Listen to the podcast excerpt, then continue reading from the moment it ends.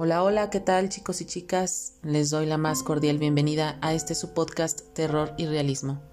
Mi nombre es Aradia y el día de hoy les traigo, como siempre, un relato de mi autoría que se titula Pesadillas. Pero no sin antes decirles que ahora sí, ya a partir de la próxima semana voy a retomar la grabación del episodio para los días jueves como siempre ha sido una costumbre.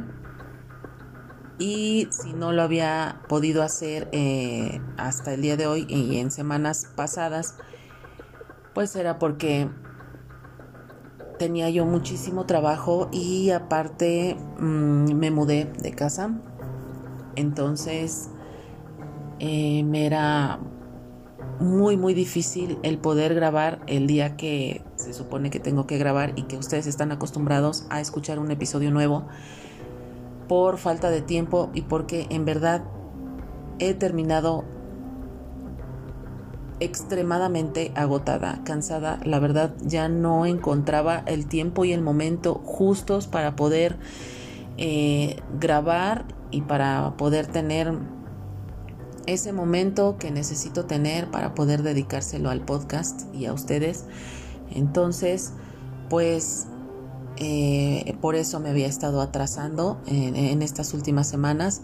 Por eso había yo estado grabando los episodios ya con, con días de atraso. Pero ya a partir de la próxima semana todo vuelve a la normalidad, a su cauce normal y vuelve a haber episodio los jueves por la noche.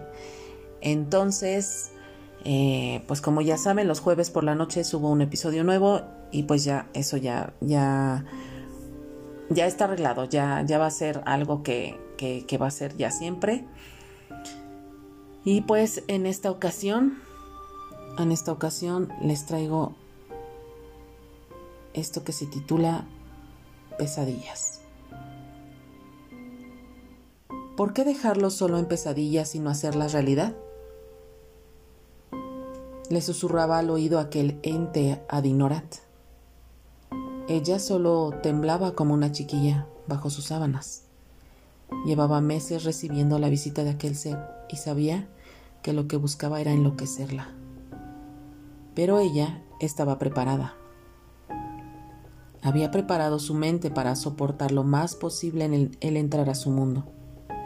Poco a poco fue perdiendo la realidad del suyo y se fue adentrando a la del ente.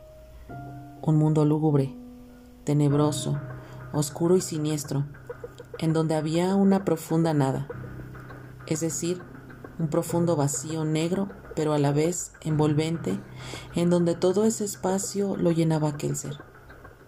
Dinorat tenía miedo. Ya había dejado su mundo por completo y ahora se encontraba en el del ente. No había caminos, ni direcciones, ni lugares a donde ir. Estaba sola y hacía frío. Estaba perdida y confundida. Y lo peor, el ente no dejaba de susurrar a su oído que jamás regresaría.